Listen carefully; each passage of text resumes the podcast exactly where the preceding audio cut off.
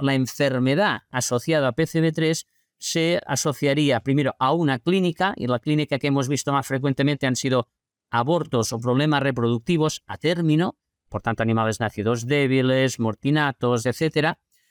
También hemos visto incluso eh, en el postdestete animales con desmedro, pero un desmedro que curiosamente hacías una necropsia y macroscópicamente no veías casi nada, cosa que no era el caso con, la circovirosis porcina por PCV2.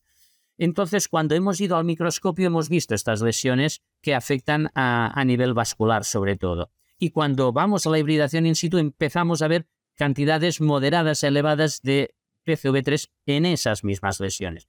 Pues bien, cuando tienes esos tres conceptos, es decir, una clínica, unas lesiones y la presencia de un agente, es cuando ahí le damos un valor a PCV3.